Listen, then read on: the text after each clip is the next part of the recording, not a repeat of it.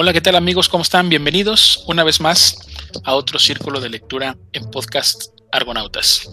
Es para mí un gusto y un placer compartir esta noche el panel con mis amigos. Chava, ¿cómo estás? Bienvenido, buenas noches y platícanos qué nos vas a presentar hoy. ¿Qué tal, Iván? Buenas noches. Luis, buenas noches. Buenas noches a todas las personas que nos están escuchando. Y pues yo en esta ocasión, esta noche, pretendo platicarles sobre Sandor Maray y su obra El último encuentro. Excelente, muy bien, Chava. Luis, ¿cómo estás? Buenas noches, bienvenido y platícanos qué nos vas a presentar el día de hoy. Hola, ¿qué tal, Iván? Buenas noches, Salvador. ¿Qué tal? Saludos a todos los que nos están escuchando y bueno, muy entusiasmado una vez más a hablar de clásicos y bueno, en esta ocasión voy a presentarles a un escritor alemán, Friedrich Schiller, y vamos a hablar de María Estuardo, escrita en 1800. Perfecto, muy bien Luis, compartiendo libros clásicos. ¿Cómo estás David? Amigo, ¿cómo estás? Buenas noches, bienvenido. Hola, buenas noches. Volverte a saludar. Ya sé, Iván. Buenas noches, Iván, Salvador, Luis. Pero yo no voy a hablar de, de clásicos. Ahorita es lo que estoy escuchando. Mínimo. Yo les voy a compartir algo más contemporáneo de las de una lectura que sí puedo compartir, que es Posesión de Stephen King. Muy bien. Oye, ya, ya te habías perdido un ratito, nos hacían falta los libros de Stephen King. ¿Dónde andabas, David? algo, algo, más movidito, algo más rápido. Ya Sale. Perfecto. Muy bien, amigos, pues bienvenidos todos. Y yo voy a presentar esta noche unos ensayos filosóficos de Arthur Schopenhauer que se llaman El amor, las mujeres y la muerte. Muy bien, pues esperemos que disfruten este, este círculo, este podcast que es para todos ustedes.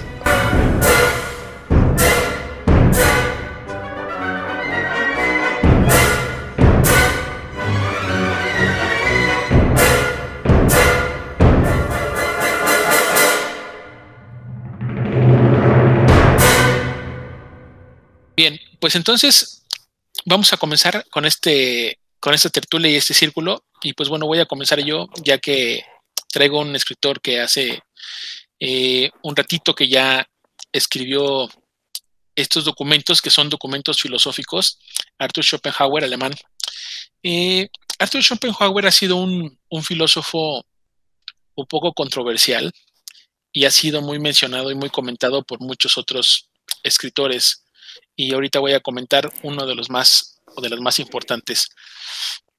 Su, su libro se ha reunido porque en realidad él escribió los ensayos de manera separada y los han unido de cierta manera porque se considera que tienen un poquito como de como de hilvanación, el tema de el ensayo filosófico acerca de las mujeres, el ensayo filosófico acerca del amor y el filosófico acerca de la muerte. De los temas que, de, los, de estos tres temas que él, que él presenta, eh, el que más abunda es, el, del, el, del, amor, pero, pero bueno, a mí me gustaría este, tomar los salteados, no, no precisamente en ese orden. El primero que, quiero comentar y que es, es, breve es el tema de la muerte.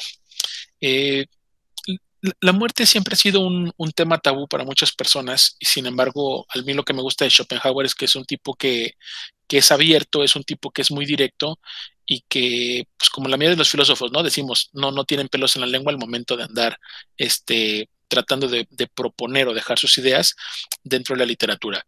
Schopenhauer dice que la muerte es una de las cosas que nos, nos regula a todos los humanos, es decir, no importa la clase social que tengas, no importa el dinero que tengas, no importa la carrera que tengas, la profesión que tengas, la estatura, el peso, el color de piel, todos estamos en, la muerte nos emparejamos y eso, eso a mí se me hizo muy, muy interesante. O sea, o sea, dice, ¿cómo tratamos nosotros de vivir una vida o de hacer toda una vida si al final todos llegamos al mismo lugar que es la muerte? Él, dentro de este ensayo filosófico, propone que la muerte es algo muy natural y que es algo de una manera eh, que debiéramos de aceptarlo porque nosotros somos seres naturales, nosotros salimos de la naturaleza, somos de la biología y por lo tanto la muerte es, es un, es un paso más o es un determinado más. En ningún momento hace referencia a una reencarnación o a una, nueva vida o cosas así. Sin embargo, él, lo, hace muy crudo y dice como los, los insectos, como las plantas, como los animales este, nacen, se, desarrollan y mueren, pues igual los, los seres humanos y, tenemos que, aprender a vivir con ello, ¿no? Entonces, en ese sentido, a mí no me, no me causó tanto escosor su, su ensayo porque yo precisamente soy una de las personas que tampoco no tengo un, un, tabú en ese sentido con el tema de la muerte, pero entiendo que hay personas que sí la hay o, que sí que sí tienen ese sentido de el famosísimo miedo, ¿no? Nosotros todos tenemos miedo a morir, decía un, amigo, ¿no? Este, pues digo, pues yo no sé si tengo miedo o no, pero obviamente de que te guste o que lo desees, pues obviamente no, pero que yo le tenga un pavor o un, o un miedo a la, a la muerte, ¿no? Digo, probablemente sea la forma en cómo uno muere, es lo que a lo mejor te daría un poco de, de, de, preocupación, ¿no? Eh, sin embargo, pues bueno, él, hace esta, esta, referencia en ese ensayo que, de los tres es el más breve de los que él hace y, lo plantea así, ¿no? De, una manera muy, muy natural. En el segundo ensayo que te voy a comentar es precisamente el de las, eh, el de las mujeres. Eh, aquí me disgustó un poquito. Entiendo que ha escrito esto en una sociedad donde prácticamente la mujer siempre ha sido como en, un segundo papel, ha sido siempre en un, para algunas civilizaciones y como lo comentamos también en la anterior, en de Japón y en otras, pues a veces la mujer no ha tenido ni siquiera un espacio digno o una posición en un lugar de una sociedad machista, ¿no? Y menos con las, con las religiones también que nos cargamos, pues, pues poco espacio hay para las mujeres. Y obviamente él es muy despectivo, es muy misógino al, al simplemente decir que la mujer simplemente está hecha para procrear la mujer él la considera en un, en un plano y en un, en un nivel intelectual menor a los hombres. Él dice que las mujeres no deben de desarrollar ningún tipo de arte porque considera que, la mujer este, vicia o, puede llevar a, malos espacios el, el, arte, que a mí se me hizo muy, muy fuerte lo que escribe, ¿no? llámese pintura, escultura, literatura, música, lo que sea.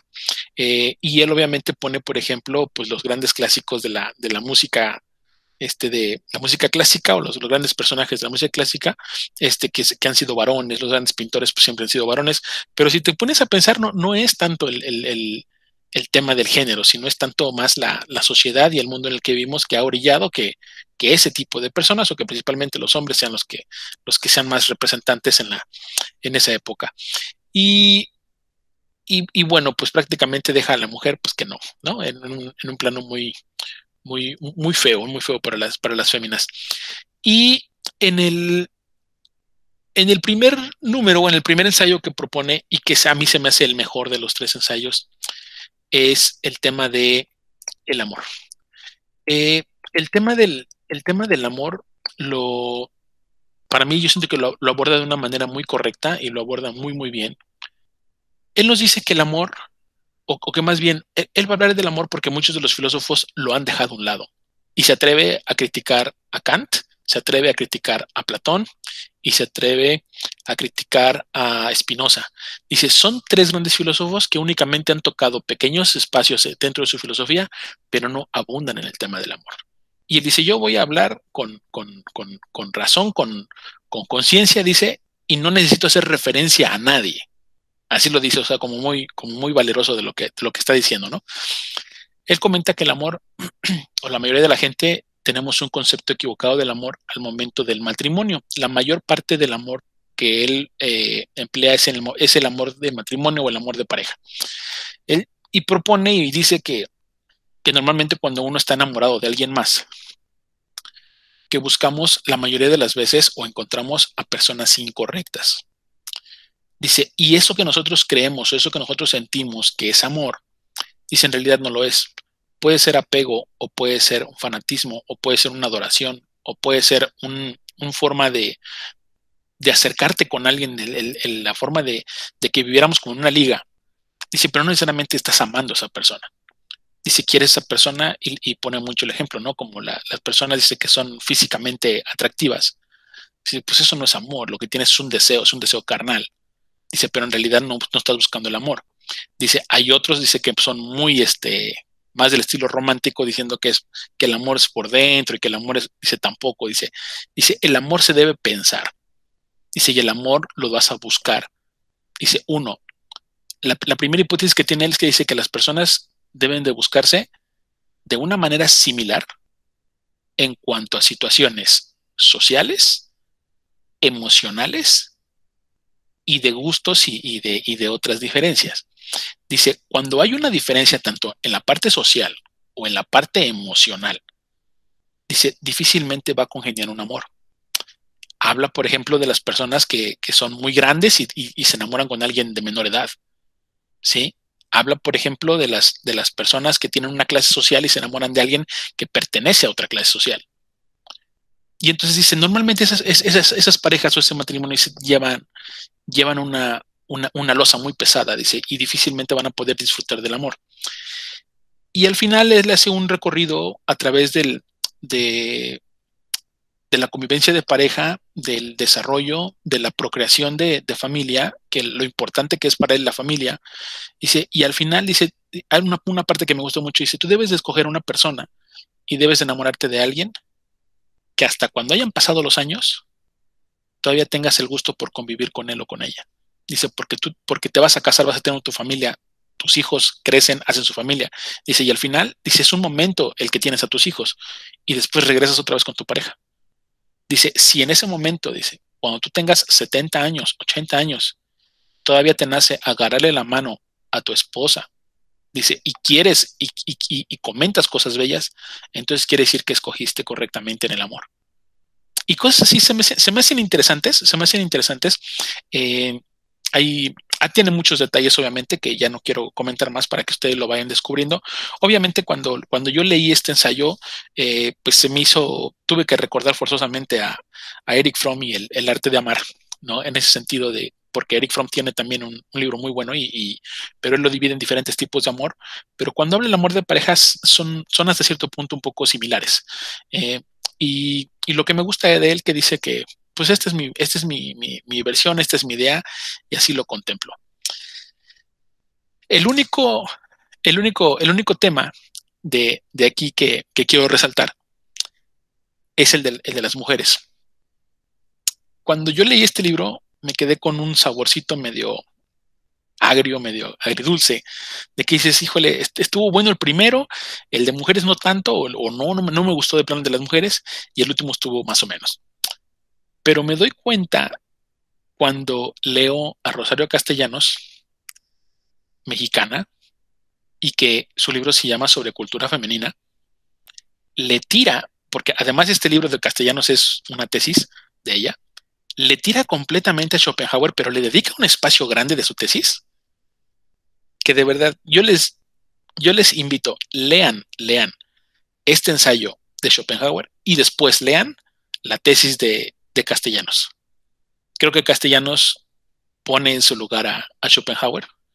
Obviamente sabemos que Castellanos es símbolo de, de, la mujer en México, pero la verdad es que lo hace de una manera correcta, a mi gusto, lo hace con sapiencia, lo hace con literatura y explica muchas funciones y muchas razones más bien del por qué la mujer sí es importante en la vida del hombre y por qué la mujer sí puede estar en el arte y por qué la mujer sí puede ocupar cargos que según Schopenhauer no deberían. Entiendo que son épocas distintas las que se viven, ¿no? Pero aún así creo que, creo que Rosario Castellanos ha hecho un gran, un, gran libro también. Y pues bueno, esta es, mi, esta es mi aportación. No sé primero si a ustedes les guste un poco los temas filosóficos, pero bueno, yo lo quise compartir. Yo quisiera decir algo algo que dijiste este, sobre la muerte. Yo el año pasado este, leí El murmullo de las abejas. No sé si lo han leído y habla... Mi, mm, lo que voy a decir es algo muy corto, pero hay una parte donde dicen de que no importa si, o sea, qué tan bueno eres o, qué tan malo o qué tan malo fuiste. A la hora de la muerte todos son iguales.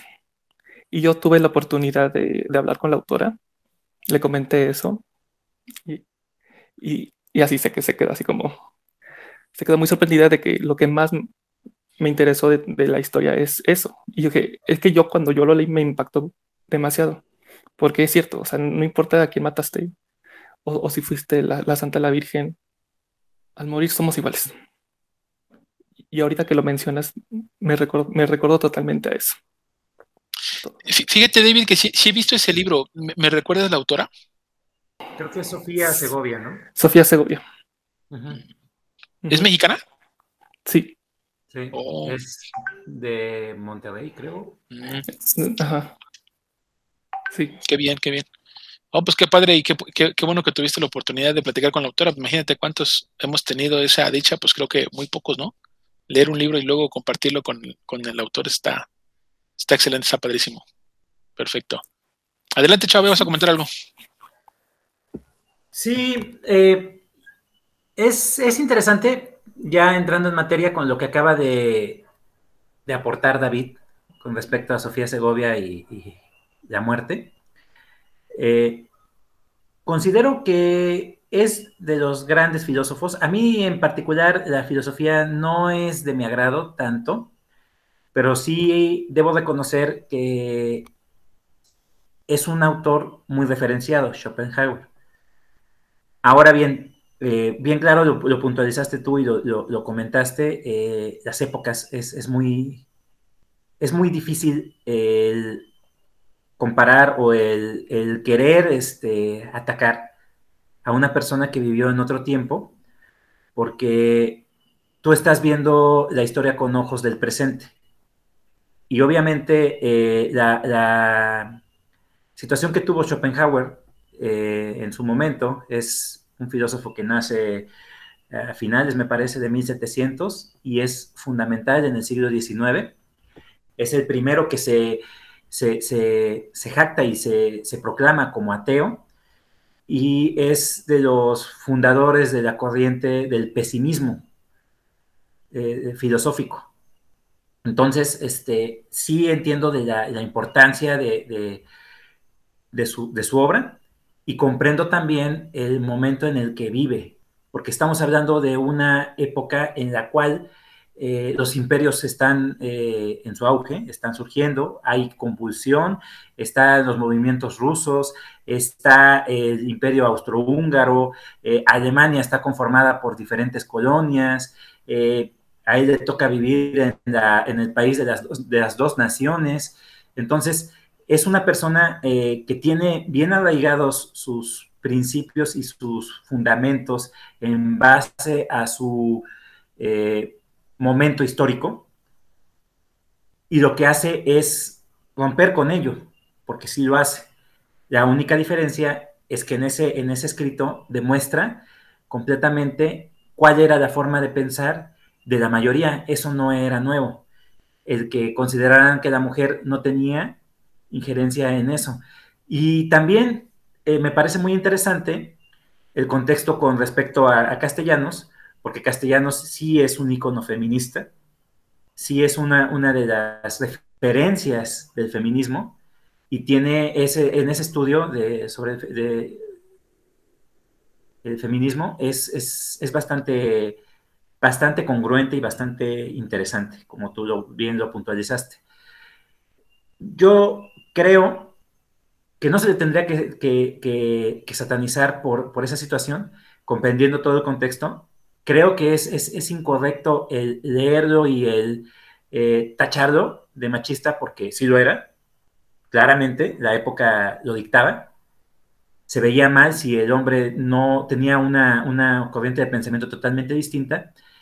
A lo que él demuestra es romper con los demás esquemas. Tal vez la cuestión social con respecto a los cánones de la imposición del papel de la mujer y del papel del hombre, no lo hizo, pero con respecto a lo demás, sí lo hizo.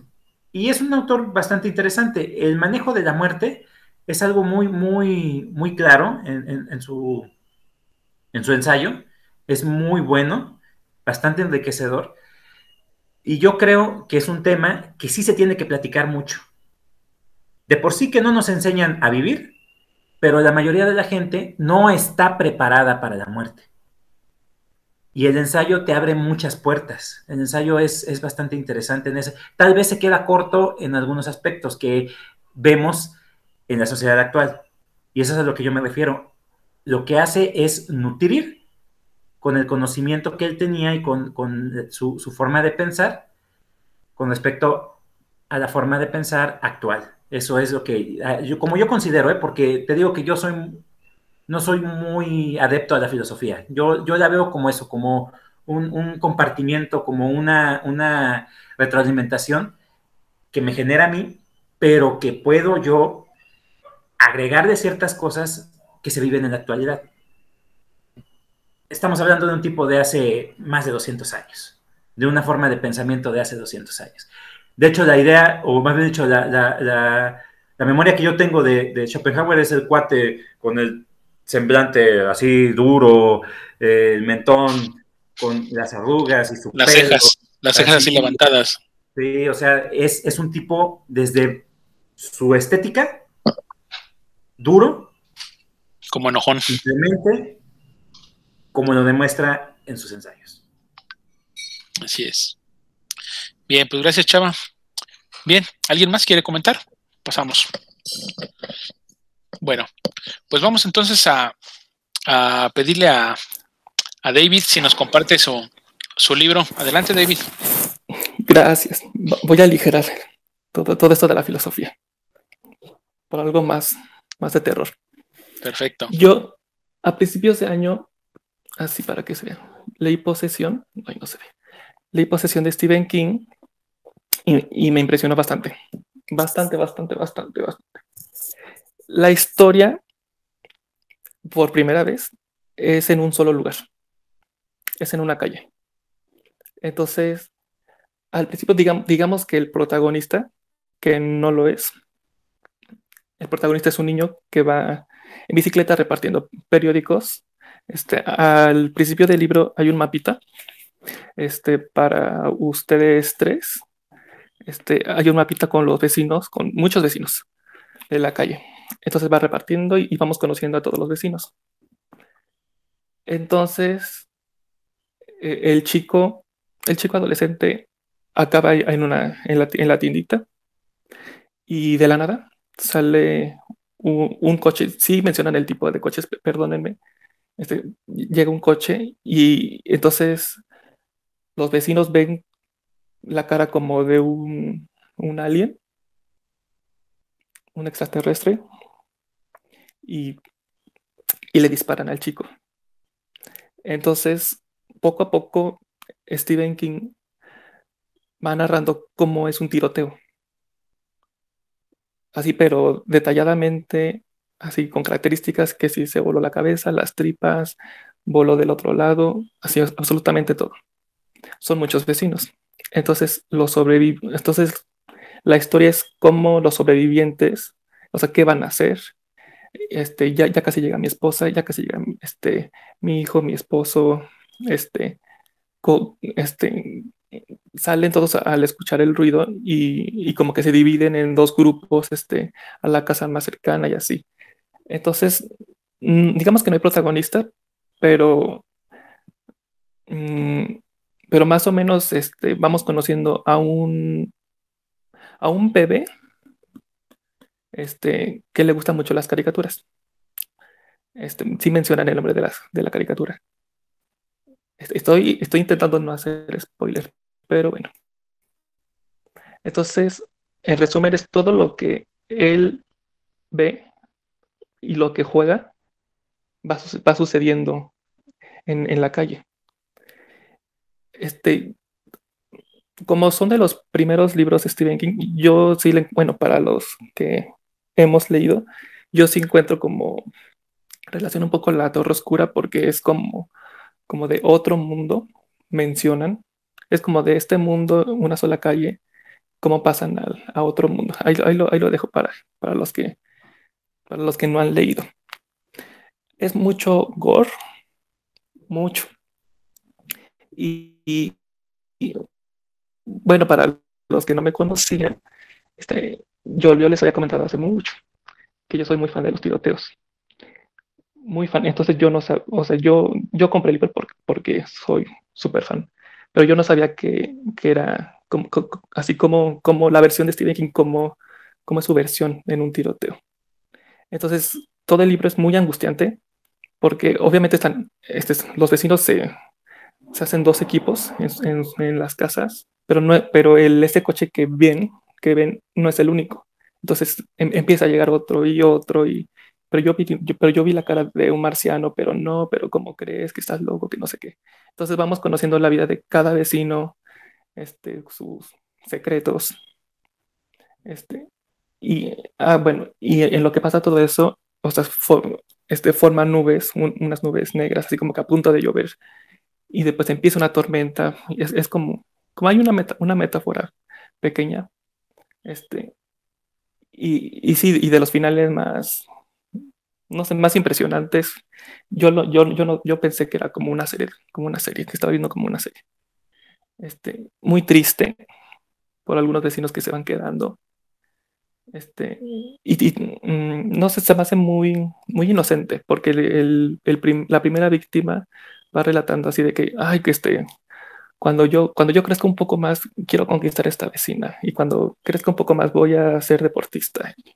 Este, no, no sé, como que cada uno tiene como sus sueños, sus metas.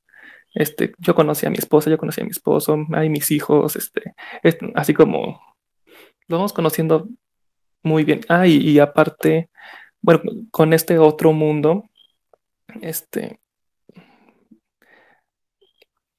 digamos que se desarrolla en, este, en, dos historias en la calle y hay unas partes del otro mundo que solamente ustedes pueden ver, que es en forma como de diario. Este diario lo escribe la, bueno, entre comillas, eh, la mamá del, este bebé que está como jugando en la vida real y jugando en, en su casa. Y está muy impresionante. O sea, hace mucho que... O sea, a mí me gustan todos los, libros de Stephen King, pero este al ser de los de sus inicios, como, como que sí, no sé. Este, todo, todo, todo el, terror que te, es, pero un terror de, o sea, de que realmente te preocupas por, por ellos. Y, y, mejor no digo nada porque pues voy a decir más spoilers, cosa que no quiero. Pero si pueden, sí se los recomiendo. Ese, ese libro en particular, bien claro lo dices, me, me gusta. Me gusta que todavía maneja el terror de, forma muy, muy natural, a diferencia de sus últimas obras. Aquí en, esta eh, es muy espontáneo, sí maneja muchísimo la cuestión psicológica, el, tiroteo es una descripción muy, muy buena, eso, eso sí me queda muy claro, es Stephen King en su más pura concepción las primeras obras tienen esa, esa peculiaridad de que todavía son muy espontáneas, todavía es muy, este, ¿cómo podríamos decir? Muy fluido en, esas descripciones. Ya, es como muy orgánico, ¿no? Sí, ya de Stephen King ya posterior es más eh, descriptivo y se, empeña más en, jugar más con los personajes y las situaciones. Y en esto sí te presenta muy clara la situación y tal cual como tú lo comentaste, ese creo de los más explícitos de sus, de sus libros, de uno, uno de, los primeros, igual que eh, el, Resplandor, que también es muy explícito en ese, ese, detalle, aunque no llega a esos niveles de, de gore más que nada, sí es, es, más como que en el Resplandor es más las escenas que te plantea, ¿no? La, te, te, saca de, de onda el, eh, todos los escenarios que maneja, eh, te presenta, por ejemplo, el reloj de que salen las, las personitas y te quedas, ay, que estoy leyendo, o, cosas así, ¿no? En el resplandor. Y también porque es totalmente diferente a las adaptaciones que se han dado en el cine. El resplandor es, es, mayor, es una obra mayor. Y en este eh, es más este, gráfico, más eh, sádico, mm, con todas las palabras, pues, que conlleva el gore. Creo que es una buena entrada para conocer la obra de, King y más que nada sus primeras obras. Es, una buena obra. Igual siento que como, bueno, cuando lo publican, él, se puso como Richard Bachman. No sé si tenga que ver de que puedo tener la libertad de ser lo más grotesco que se pueda. Claro. Es que se supone que ese seudónimo lo utilizaba para hacer tanto ciencia ficción como novelas este, de corte thriller y, y policíacas y oscuras y, sangrientas. Entonces, era la diferencia, la, la contraposición de sus obras más, más psicológicas, más terroríficas, pero en este sí le mete todo el elemento. ¿eh? A mí sí me gusta. A mí sí me gusta esa, esa, esa amalgama que hizo en esta obra. Muy recomendado. Y, co- y como lo digo, este, yo sí siento como que no voy a, no voy a tener presión. O sea, y como lo siento muy, muy orgánico, voy a dejar que todo fluya sin ser aburrido. Porque pues, las escenas son largas, así de cómo se van muriendo, de, de cómo se destripan. Y mira, yo, lo, lo más grotesco, yo, yo muy libre, yo muy seguro de mí mismo, este, voy a escribir una super mega novela.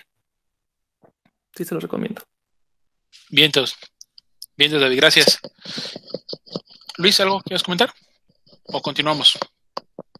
Gracias David por la, por la recomendación de, de esta obra. Realmente sí, a mí también me, me causa mucho interés.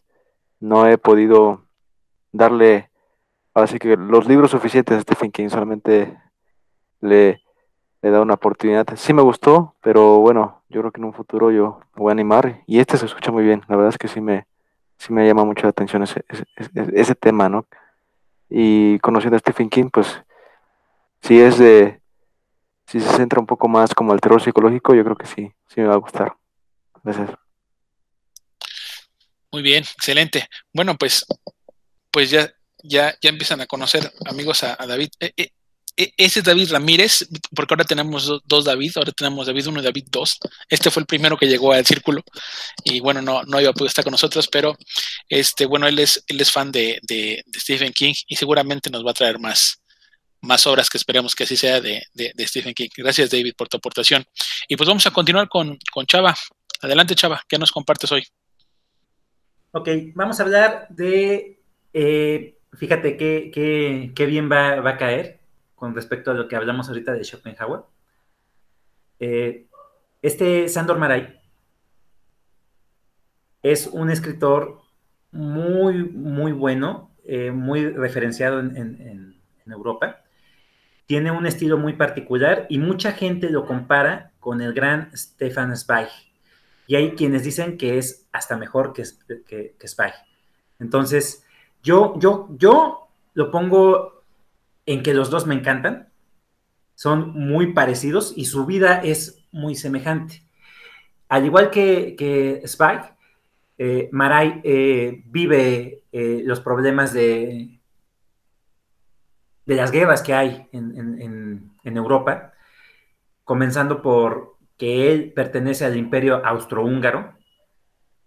Y pues es un momento muy convulso en su historia. Eh, Alemania se unifica, crea el imperio alemán, eh, llega este canciller a poner orden en, Alemania y empieza su, su, su, afán expansionista para que el imperio alemán sea mayor. Entonces, eh, Maray ve todo eso, él se autoexilia, se autoexilia en un principio y después definitivamente se va, se va de, hasta el mismo continente porque entra el comunismo en Hungría y al final es totalmente disuelta el imperio austrohúngaro, desaparece el imperio austrohúngaro.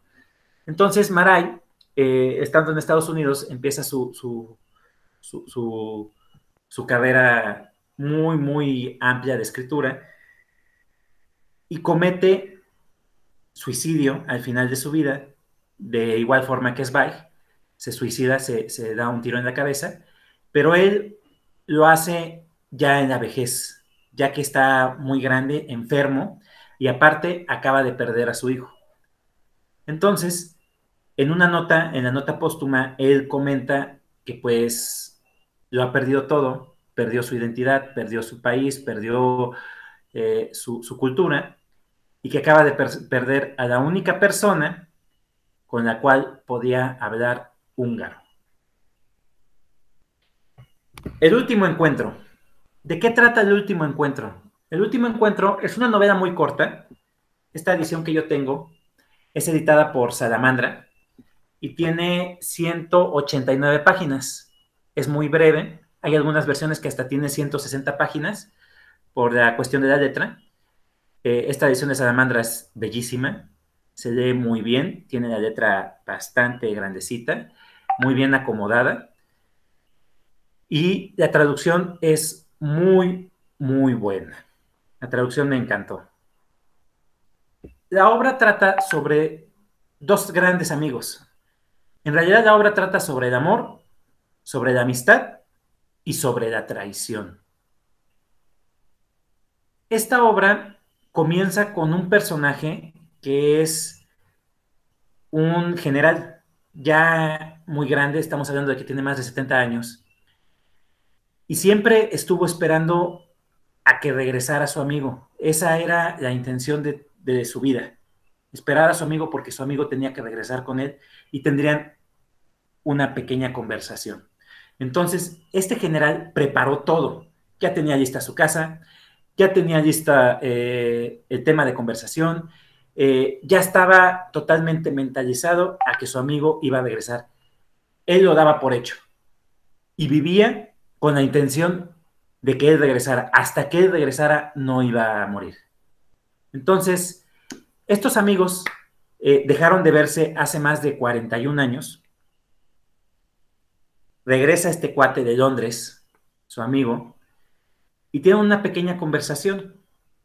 Para esto, Maray maneja la historia de tal forma que primero te presenta la vida del general, te presenta a su padre del general, que era el guardia imperial, el guardia del rey del imperio austrohúngaro, y tiene una, una, posición económica muy, muy alta. Entonces te presenta la vida del niño te presenta la vida de su, padre, que se casa con una francesa, cómo la, madre eh, trae la cultura europea de, la parte occidental a su padre, trae la música, trae los bailes, trae eh, todo lo que conlleva a, la sociedad, de, la alta sociedad europea, y que tú o la mayoría de la gente Hemos visto en las películas, hemos visto en las películas de Disney como La Bella y la Bestia, los bailes que hacía eh, eh, la Bestia con, Bella al final, la forma en cómo se presenta la gente eh, con sus vestimentas. lo que hace Maray es definitivamente darte nostalgia por un mundo que ya no existe, en definitiva. Continúa la historia, presentan al otro niño, que es la contraparte del general, este niño no viene de una posición económica eh, acomodada, es hasta cierto punto pobre, pero él, eh, sus padres, hacen todo lo que está en sus manos para que tenga la educación que le están ofreciendo y en la cual lo meten al mismo colegio militar en el que está el general. Entonces se hacen muy buenos amigos, pero el niño es totalmente diferente, mientras que el general es una persona muy correcta, es una persona hasta cierto punto altiva y siendo un niño, y tiene la intención completa de seguir las órdenes de su padre, de seguir los pasos de su padre y de aprender todo lo que pueda y seguir su papel en esa escuela. Y el otro niño es más disperso, le cuesta mucho trabajo entablar conversaciones, eh, le gusta la música, es un excelente pianista y pues el general no entiende por qué es así su amigo, pero entablan una amistad muy, muy eh, buena, muy, muy entrañable desde pequeños. Continúa la historia, te van comentando cómo van avanzando, cómo van creciendo, cómo se va desenvolviendo en la vida este, tanto el general como su amigo, que se llama Conrad, y su amigo en todo momento eh, le demuestra y le, hace el comentario de que pues está muy agradecido porque sea su amigo. Hay una, una, presentación de, cómo es la vida de, Conrad, de cómo es que hacen sus padres para poder eh, mantenerlo y para poder darle esa educación, cómo venden todas sus propiedades, cómo son demasiado este, eh, fijados también de la sociedad y hacen todo lo posible porque la sociedad no los vea como los pobres que son, sino que aparentan tener una posición. Entonces, en una ocasión le comenta Conrad todo esto al general y le dice claramente que para que él pueda dar una propina al ballet, que para que él pueda darle una propina al mesero, que para que él pueda eh, tener eh, eh, unas botas, que para que él pueda tener, sus padres tienen que vender ciertas cosas. Y eso le da tristeza. Pero también ve que tiene que tener ese conocimiento y aprovechar al máximo todo lo que le están ofreciendo sus padres. Y pues de esa forma, el general quiere ofrecer de todo, quiere ofrecer de su misma riqueza, quiere que sea parte de su familia tal cual, como el hermano que lo considera, pero en ningún momento el amigo acepta esas condiciones. Él no va a tomar nada de su amigo que no sea su propia amistad. Continúa la narración. Eh, hay momentos en la narrativa que es un poco repetitivo, Maray, pero que yo comprendo que ese tipo de descripciones son importantes para que tú te centres en el contexto de la historia, para que tú veas lo importante que es esa conversación que están teniendo los dos. La historia continúa, mete a, una mujer en medio de esa amistad, Maray, que es algo muy común ya que vemos actualmente los, las, relaciones de tres, los, los triángulos amorosos, los conflictos que se presentan, pero estamos hablando de las obras del tiempo. Esta obra fue en el siglo XIX, presentada en el siglo XIX, y es muy interesante todo ese, ese, ese contexto histórico. Ahora bien, como todos lo estamos pensando, sabemos que hay una traición, que hay una traición por parte del amigo, y la forma en cómo lo va narrando Maray te va dando a entender llegó un punto cuando tenían treinta y tantos años, en el que durante una sesión de cacería en la mañana que acostumbraba el general, al ser de una posición noble, acostumbraban a llevar esa actividad en las mañanas muy temprano, al alba. Y en esa cacería, el general se percata de que hay un espécimen hermoso de un venado enfrente y está a punto de intentar cazarlo, pero siente en el ambiente que algo cambió. Siente que ahora él es la presa y no es el cazador. Entonces se da cuenta que su amigo por la espalda le está apuntando. Levanta su rifle su amigo pero en el momento en el que ya debió de haber tirado, nunca jala del gatillo y el amigo baja la, escopeta, se retira, ni siquiera va al desayuno, no lo ve durante todo el día y en la noche cenan como si no hubiera pasado absolutamente nada. Al siguiente día. Oye, chava, pero esto no es spoiler. ¿No nos estás spoileando? Ah, bueno, porque dije, pues sí, como que se me antojaba leer y ya como que me estás bueno, está bien, sí. Vale, bueno, bueno, bueno. Tranquilo. Al siguiente día, el amigo se va. Y es ahí donde cambia todo. El amigo se va, abandona todo, abandona el ejército, abandona a su amigo, abandona su casa, da instrucciones para que la vendan. Y el general se queda completamente compungido, desubicado cambia completamente su vida. El monólogo que tienen los amigos es muy rico, tiene muchísimas frases bastante interesantes, habla sobre definitivamente los sentimientos, los sentimientos, tiene mucho que ver con, lo, con la época definitivamente, con las costumbres, tiene mucho que ver también con lo que considera Maray que es la amistad. Y eso me gustó mucho y me enriqueció bastante enriquece bastante la historia. Eh, el final es muy claro.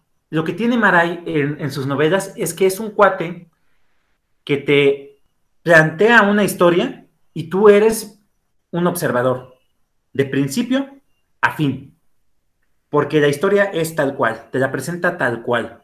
Desde un principio sabes que hay una traición, desde un principio eh, ves que ellos crecieron juntos, que eran amigos inseparables y que algo cambió completamente en su amistad. Y el monólogo no trata más que de desentrañar completamente qué es lo que sucedió, cómo cuáles fueron las motivaciones y qué es lo que llevó a los personajes a tomar esas decisiones. Lo interesante también es que en todo el monólogo, el general es el personaje más activo. Conrad nada más da ciertos aspectos y ciertos eh, chispazos en los cuales nutre más la historia. Y es, es, una, es, una, novela bastante, bastante sencilla, pero que hasta cierto punto tiene ese problema de la descripción que yo no lo veo como un problema. Yo, sinceramente, eh, lo disfruté bastante. Tiene unas frases hermosas. Tiene un concepto completamente eh, romántico de lo que es la amistad, de lo que es una relación de pareja, de lo que en ese momento se vivía y cómo va cambiando a través de la narración. A mí me pareció muy interesante y me gustó bastante que a pesar de ser un libro de más de 100 páginas, el monólogo te fuera llevando de la mano completamente en la narración, fuera siendo muy progresivo. A mí sí me gustan las descripciones, en ocasiones eh, hemos hablado en el círculo, por ejemplo, de los, del problema que representa el leer el naturalismo, de leer a, los autores eh, naturalistas como el mismísimo eh, Víctor Hugo o como toda esa generación de escritores que eran demasiado descriptivos. Pero Maray, la descripción que hace es una descripción de los sentimientos. Y eso me pareció todavía más interesante. A mí me gustó mucho todos los personajes, cómo los va desenvolviendo, cómo van creciendo en la narrativa, porque independientemente de que la historia comienza cuando ya son viejos y te va contando desde su niñez hasta la adultez, los personajes son tal cual, te van contando su historia, te van contando cómo van creciendo, pero tú no vas viendo un desarrollo de acuerdo a cómo avanza la historia. Y eso también me parece muy interesante.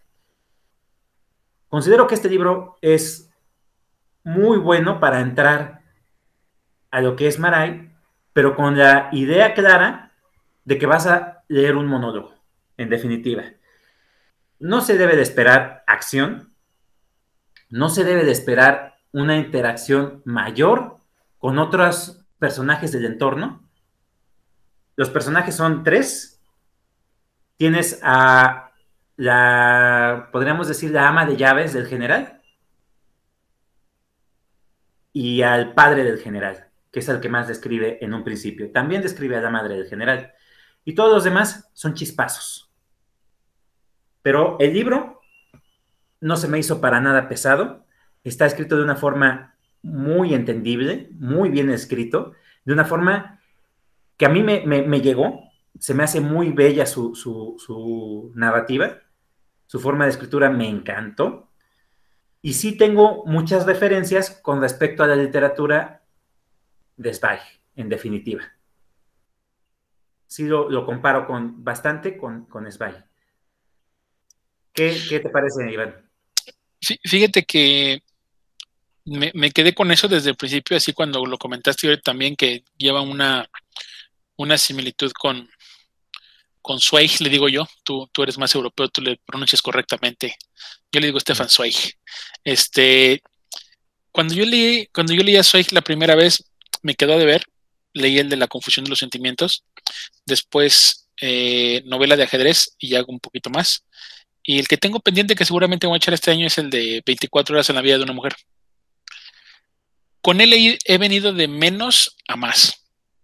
Eh, este, este, libro, así como lo mencionas, así como, lo estás platicando, me, me interesa, pero a la vez, ¿te acuerdas que una vez me dijiste de que yo platiqué muy bien el libro de del profesor de Katzenbach que dijiste, no, a mí no me gusta, a mí no me gusta, pero lo, pero lo platicaste también que, que me dan ganas de leer. Bueno, no sé, por la forma como dices que es, que es un monólogo que va solo y que te va, no me, no me gustaría mucho. Sin embargo, la forma en como lo fuiste narrando se me hizo atractivo. por eso te dije, te dije, no me lo vayas a espolear porque me daban como ganas de leerlo. Y ahorita que dije, bueno, no, no sé si es este, si fue la, la descripción que hiciste del libro o en realidad está bueno, pero, pero yo, yo creo, bueno, tú me estás diciendo que es similar. Yo no tengo nada de, de, de Maray, pero si, si me empieza a gustar un poquito más la, la, la literatura de Zweig, pues ya le voy a tener que, que darle un, un, espacio y buscar sus libros. Porque también este, pues bueno, si dices que es contemporáneo o es este similar, pues supongo que debe tener también bastantes libros, ¿no? Sí, tiene muchos. Tiene, tiene obras muy reconocidas. Eh, la Mujer Justa, por ejemplo, es una de ellas, que es muy buena, y esa sí es más completa. Pero fíjate que te vas dando cuenta conforme vas leyendo, eh, estos escritores, eh, y, y, Maray, son muy característicos, tienen una, un estilo muy característico, que en otros autores casi no se nota. Las obras en otros autores son diferentes, todas son diferentes. Y cuando lees a Zweig con sus, eh, podríamos decir, sus biografías, el estilo de Zweig es bien claro. Cuando lees sus ensayos de, de el estilo de Zweig es muy claro. Cuando lees sus novelas, te vas dando cuenta de su estilo. Y, y Maray tiene eso también. Lees una novela y te das cuenta que es de él. Es otra novela y te das cuenta que es de él, a pesar de que son temas totalmente diferentes o abordados desde otra perspectiva. Y eso me gusta mucho. Habla de que es muy concisa su forma de escritura, es muy concisa, muy, muy bien, muy fluida y que tienen bien en claro qué es lo que te quieren contar. En este libro me doy cuenta de ello. Hay mucha gente hay muchísima gente que no está acostumbrada, o más bien dicho, que no les gusta, que no les digan bien los finales, o que no les dejen eh, con esa idea de que tienen que pensarlo. No, es que a mí me, tienes que decir si fue eh, blanco o fue rojo, porque si me haces pensar, pues puede ser blanco o puede ser rojo.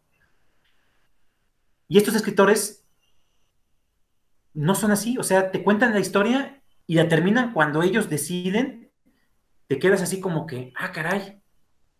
Tanto Spike como Maray son así, y eso, eso me gusta mucho. Habla bastante de su carácter como escritor, de que tienen esos, esa, ese amor propio y de que no tienen que estar explicando demasiado porque la historia te lo dice tal cual.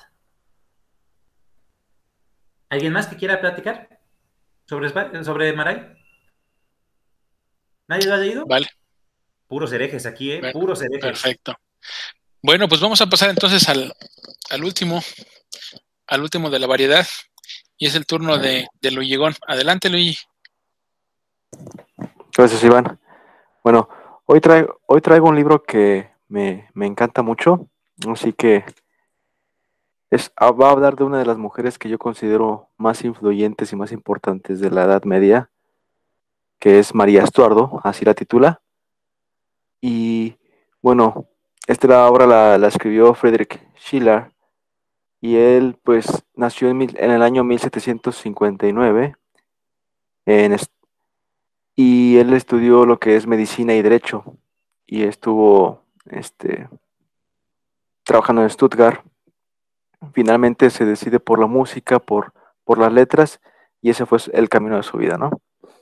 es considerado el mejor este, ¿cómo se dramaturgo junto con Goethe de, este, de Alemania. Y, y bueno, él, él escribe esta obra en el año 1800.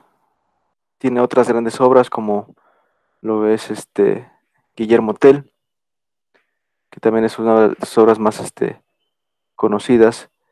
Iba a ser una obra del hijo de, de Iván el Terrible, este, creo que se llama Demetrio, ya, ya no alcanzó a terminarla, pero parecía ser que iba a ser su, su, mejor obra, ¿no? La doncella de Orleans, también, están este, también la de los, los bandidos, y bueno, es un escritor muy, muy, este, ¿cómo le podemos decir? Como que tuvo, tuvo el talento para, para escribir lo que era, pues, el teatro, este, prosas, este, este, poesías, baladas de música también, como les comentaba, les gustaba muchísimo.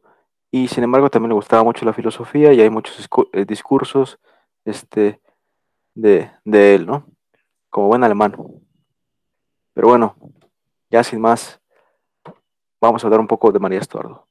María Estuardo, como les comentaba, yo creo que es una de las mujeres que más me han generado interés en la, en la historia de Europa, principalmente en Inglaterra.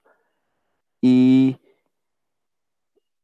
es de gran importancia, yo creo que la comparo como con Leonor de Aquitania o la mismísima Juana de Arco, ¿no? Entonces, son de esas mujeres que son muy influyentes y es, es importante mencionar que, que ha servido su, su, su, vida, su persona, para muchos artistas, así que ha influido en ellos, ¿no?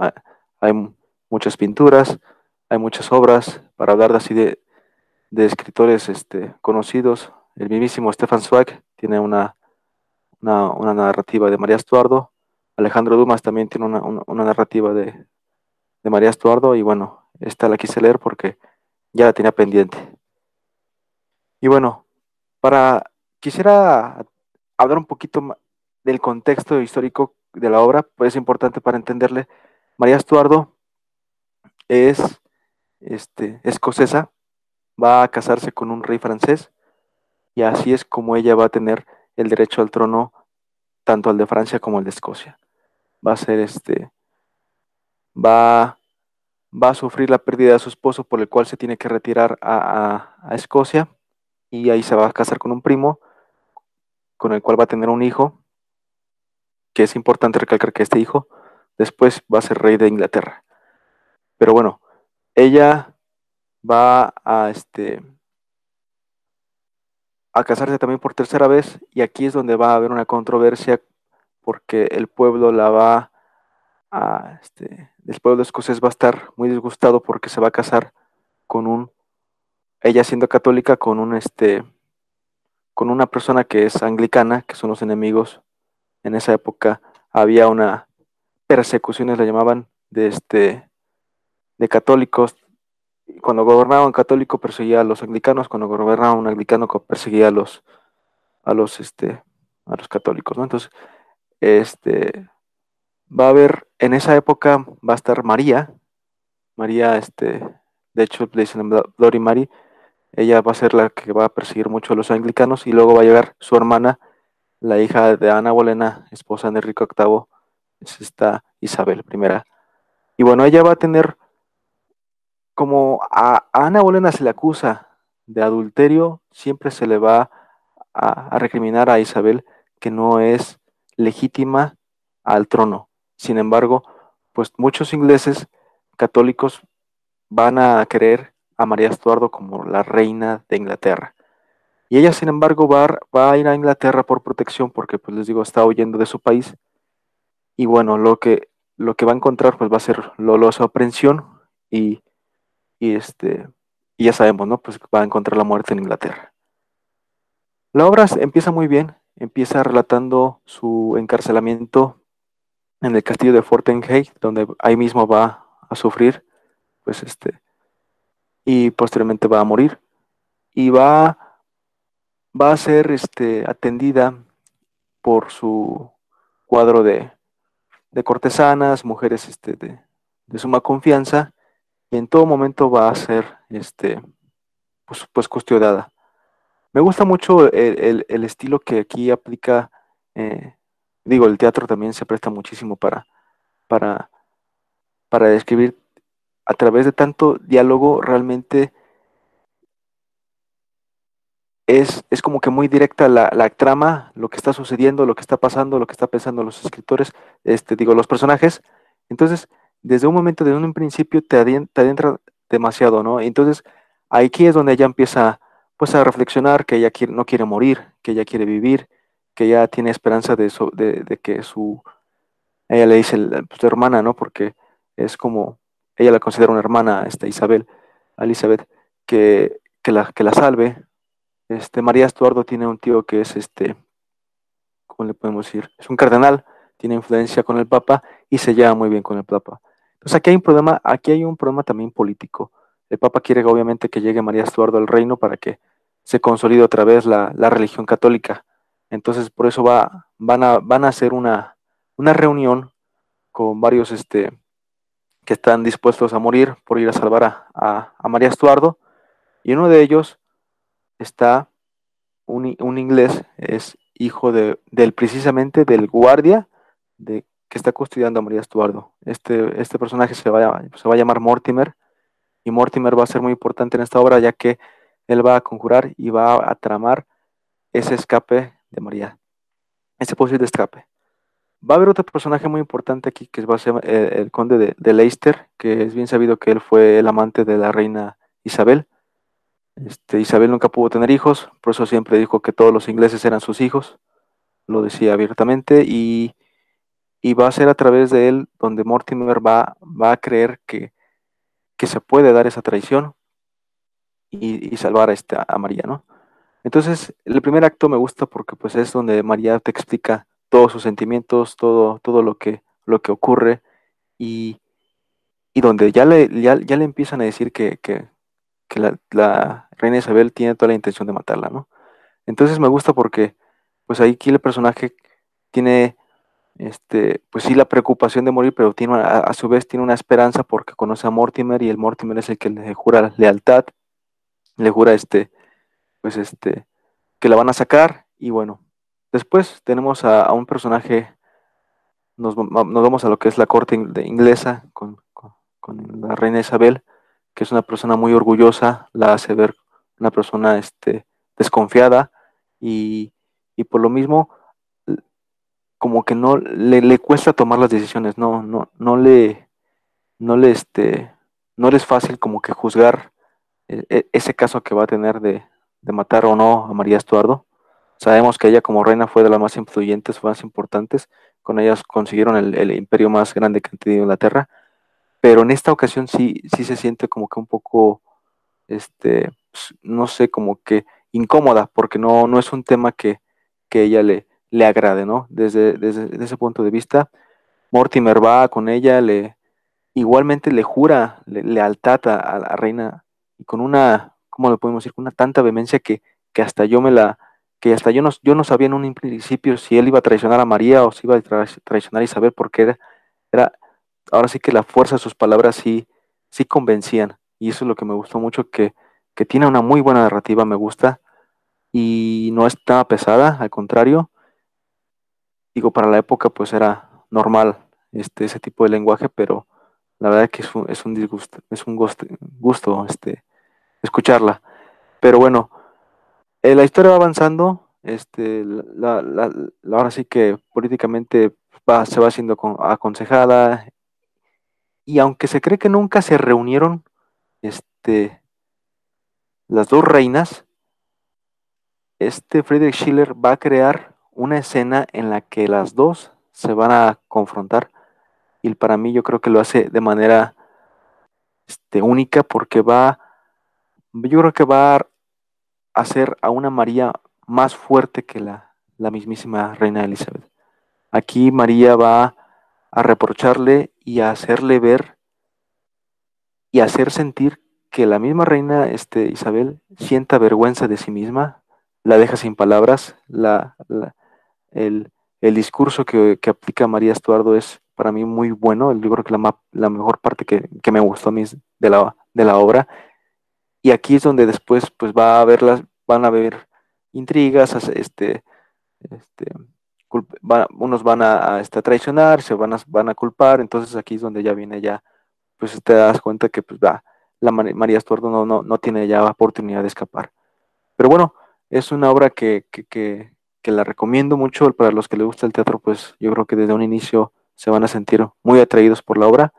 Este, y bueno, no sé, yo creo que Friedrich Schiller, yo creo que quiso consolidar, o más que nada, como que darle ese, ese, este, ese papel a María Estuardo, de que siempre fue una mujer que estuvo al servicio pues, de su país, sí tuvo problemas con, sus esposos, unos, pero, pero como mujer y como, como este, tenía una forma de pensar muy distinta. Y yo la verdad sí me, sí me sensibilicé con esta obra porque sí es, una, es un personaje que, que ves que sí va sufriendo, sí, ahora sí que sin ninguna necesidad, pero te das cuenta de que al final es aspirante al trono, es enemiga de la, reina regente y pues hasta yo hay una frase que, que, me acuerdo mucho que le dice la reina Elizabeth a María, que le dice, yo te compadezco y le doy gracias a Dios de que yo no soy en tu lugar porque yo sufrí, yo, yo no podría aguantar. Entonces, María sí era muy, una, una mujer muy fuerte. Entonces, esta obra me gustó muchísimo. Sí, en un futuro planeo leer la, la de Alejandro Dumas y la de Stefan Zweig. Sin embargo, pues hay otras más. Y bueno, pues esto es lo que traigo hoy. Y entonces, fíjate, viene en el contexto de, de lo que estamos este, comentando, ¿no? La, la, diferencia con Schopenhauer, por ejemplo, que yo lo veo claramente con el semblante y todo, a Schiller lo veo, como lo he visto en varias imágenes, que está de perfil, con su nariz pues pingadita, su cabello eh, bien arreglado, todo un, un, un Catrín el tipo. Y lo demuestra eh, con toda la obra que ha escrito. Es un excelente escritor, de aquellos como que pocos, de los pocos que hemos hablado que es muy completo, que ha incursionado en casi todos los tópicos de la literatura. Y lo que más me, me llama la atención de que hasta el mismísimo Beethoven utilizara sus horas a la vida, o a la alegría, no me acuerdo bien, a la alegría, a la alegría, en varias de sus composiciones, y, eso, eso habla de la calidad de este escritor. Ahora bien, eh, la obra de María Estuardo, sí, definitivamente me llama mucho la atención por todo lo que has comentado. Yo no la he leído, yo lo que he leído de él, al parecer, si mal no recuerdo, son poemas no sé si, creo que sí, sí son, son poemas, es, es, poesía de, de, Schiller. Y su poesía se me hace muy romántica. Aparte de que, bien lo acabamos de platicar, eh, es un exponente del romanticismo y definitivamente es de los principales escritores alemanes considerados en la historia. Bien, Luis, gracias por esta aportación. Adelante, David, ¿quieres comentar algo? Sí, por lo que dice Luis y por lo que dicen, o, sea, como que estoy tratando de, no sé, de analizar todo lo que están diciendo, pero sí, me interesa. O sea, me gusta estar abierto a otras, otras opciones de lectura y, yo que estoy, bueno, estaba algo ligado al teatro. Entonces, sí sabía de, este, de, su existencia y todo, pero no, no así tan, tan a profundidad. No sé, me quedé pensando así en la historia pero muy buena recomendación. Sí, es, es, es complicado cuando, cuando no se tiene referencias como, como me pasa a mí. Yo había tres temas en la literatura que me, me habían costado, bueno, uno ya no tanto, los griegos, los romanos y este tema de la, de la época del medievo, tanto la parte baja como la parte alta. En cuestión de los griegos, pues no sabía ni por dónde entrarle porque es un mundo también. Y al fin, pues, por ahí le, encontré con, con Sófocles y después le nos seguimos ahí con más y ya hasta que le empecé a agarrar. El tema de, por ejemplo, de los romanos tampoco no le he entrado, de cuando eran un tipo de gobierno, después otro tipo de gobierno y tantos personajes y tantos grandes este, de la historia que están ahí. Y el otro es este que acaba de hablar Luis, que es el, tema de la de las monarquías. Y es que tienes monarquía escocesa y tienes en Inglaterra y tienes en España y tienes en Francia, y tienes en Portugal y tienes en toda, casi toda la, parte de Europa Occidental y que todo sucedió al mismo tiempo o más o menos en los mismos años, entonces, y todos fueron importantes y de alguna manera luego están mezclados, porque por ejemplo ahorita lo que dijo Luis, ¿no? Pues empezó con un personaje y después resulta que, que tuvo su hijo que Jacobo y que Jacobo también fue rey, y después habló también de Eric VIII, que estoy seguro que también fue un rey, y después habló de Ana, y después habló de Elizabeth, entonces habla de muchas personas y que cualquiera de esas personas de las que hoy comentó Luis pueden hacerle un libro sin ningún problema y todos tienen una relevancia y una importancia en la historia de Europa. Entonces, a mí, a mí ese, ese, ese, sentido se me hace un poquito como, como difícil, ¿no? ¿no? No sabría yo por dónde empezar y pues bueno, ya después me, me sacaré con Luis para que nos, nos por, dónde, por dónde empezar. recuerdo un tiempo, y yo no sé esta, y si tú lo has visto, Luis, y me dirás, este, conocí a una persona, conocí a un señor que, que leía mucho una serie de libros que se llamaban Los Reyes Malditos. Pero yo no sé si esos libros son ficciosos o son reales. ¿Sabes? No, sí son, sí son reales, son de personajes principales. Me parece que son, creo que cinco o seis. Y este. Siete. y sí. Ah, sí, son siete. Pero sí habla de la época de Francia en la que son, no me acuerdo, tienen un nombre esos reyes, pero estamos hablando por este Carlo Magno, ah, posterior a Carlos Martel. Y, y- y- y eso iba el, el- el comentario, o sea, de que cuando yo, yo vi a este, a ese señor y que yo lo veía que siempre andaba con su libro bajo el brazo y, ya me di cuenta que traía otro de otro. Después yo vi los libros, me acuerdo, no sé si en Sambors o en el Super, por ahí los vi exhibidos. Y él me decía, léelos, están muy buenos. Ahí los tienes tú también. También Y yo decía, me decía, léelos, están muy buenos, que no sé qué. Y yo decía, bueno, es que también como que aventarte directamente a una, a una saga de siete libros, pues como que no es como que el mejor, este, el mejor mecanismo, o no lo sé, probablemente le, le he tenido un poquito de, de, de recelo y de respeto a esa, a esa área de la literatura, pero, pero pues qué padre que, que estamos aprendiendo y que vamos conociendo, como dice David, pues otro, dijera, estamos abiertos a otro tipo de, de, de literatura, ¿no? Perfecto, muy bien. Pues bueno. No le dé miedo. Después de una lista de 300 pendientes, imagínate ponerle 7 más, ya van a ser 307. Ah, Anima- pónselos, Ya- ya. Ya, quiero ver, ya quiero ver tu lista de pendientes, tú chismoso. No, yo no tengo lista de pendientes.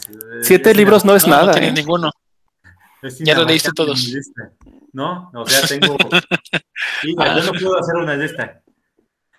Ah, bueno, está bien. ¿Qué onda, David? ¿Qué pasó? Siete libros en una saga no es nada. ¿Y a ti qué te gusta? No, Échale- ¿verdad? Échatelos. Hay que hacerlos, hay que hacerlos. Pues bueno. Pues bien, amigos, pues estamos llegando ya al término de este, de este episodio, de este programa. Y pues vamos a pasar a nuestra valoración de los, de los libros. Y pues vamos a hacerlo ahora en el, en el sentido que los tengo aquí a mi lado. Y, y, y primero quisiera comenzar con Salvador. me la pones bien fácil. A mí me cuesta mucho trabajo puntualizar, ya ves que cada semana es lo mismo. Eh, fíjate que es que para mí una, una puntuación eh, se queda muy corta. Eh, imagínate que tienes un libro... No sea chillón, puntelo, No, sí, Sin pero- miedo. póngale ese valor, sin Sin miedo. al éxito. Claro. Cero. Es que esa, esa es la, la- la- la cuestión. A, a Maray no le puedo poner menos de 5 con esta obra porque es muy buena. Me encantó la forma en cómo está escrita y descrita. Eh, esa, esa- esa cuestión de los sentimientos, eh, la forma en cómo lo plasmó, me encantó. Entonces, no le puedo poner menos de 5, definitivamente. Y a, esa, a eso voy, que por eso me cuesta tanto trabajo. Imagínate, tiene 5 estrellas. eh, la vez anterior hablé sobre Lluvia Negra, tiene 5 estrellas. Pero creo que con lo que comento, demuestro qué tanto me gustó el libro y qué puntos flacos puede tener. 5 estrellas, definitivamente. Perfecto, gracias Chava. Luis, Gracias, Iván. Sí, fíjate que esta es la primera vez que leo una obra de teatro que habla de personajes que sí existieron, ¿no? O sea, que son, son, son, este muy comunes. Y es una forma, es otra forma de, a mí que me gusta mucho la historia, pues otra forma de, de disfrutarla también. Y obviamente pues me gusta mucho y el estilo pues, me encantó. Le voy a poner cinco estrellas. muy bien. David, ¿cuántas estrellas le ponemos a Stephen King? Yo no tengo problemas con las puntuaciones. Y para los que no me conozcan, yo tengo sesgo personal con Stephen King. Obviamente tiene cinco estrellas. Y, y lo, que, y lo que se me hace muy chistoso en otras obras es que en lo, en lo, en lo que voy leyendo, digo, ay, ahori- ahorita tiene estas estrellas. Pero si no me está, pero si no me está gustando, en lo que voy leyendo, no, ya, ya, le, ya, le, estoy bajando media estrella, ya le estoy subiendo media estrella. Y dije, antes de que acabe el libro ya sé qué puntuación, pero... Y el final a mí, pues a mí... Y más como es Stephen King, que son finales abiertos como, como lo llegaron a decir de que o es blanco o es negro y, la gente, no, ¿cómo me pueden dejar así?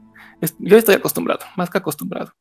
Entonces, antes de que se acabe la obra, yo ya sé qué, final, pero obviamente posesión dije desde el principio, este es, este es de cinco estrellas, y ni modo, cinco estrellas.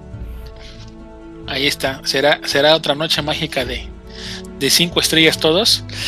Yo tengo la, la consigna de Schopenhauer, pero yo no le voy a dar cinco estrellas a Schopenhauer. Yo le voy a poner cuatro estrellas ya, con ganas de, con ganas de que le vaya bien a, Schopenhauer. En, principalmente el, el, ensayo de la mujer me, me, dejó mucho que, que, desear de su obra.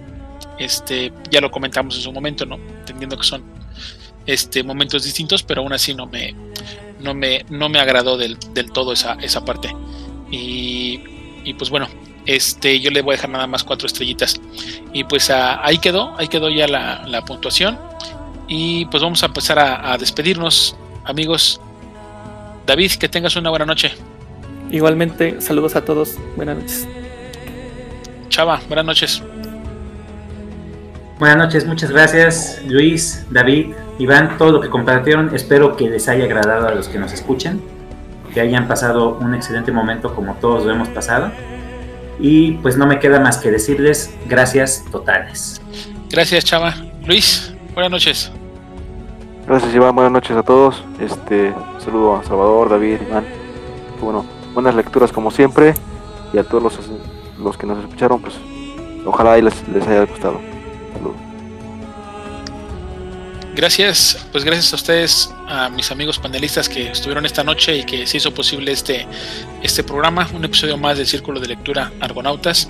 Un saludo a todos los demás miembros panelistas que no pudieron estar el día de hoy, pero que seguramente nos están escuchando en diferido. También este programa es para ustedes y para todas las personas que nos siguen. Que pasen un excelente momento y nos vemos la próxima semana con más libros. Hasta la próxima.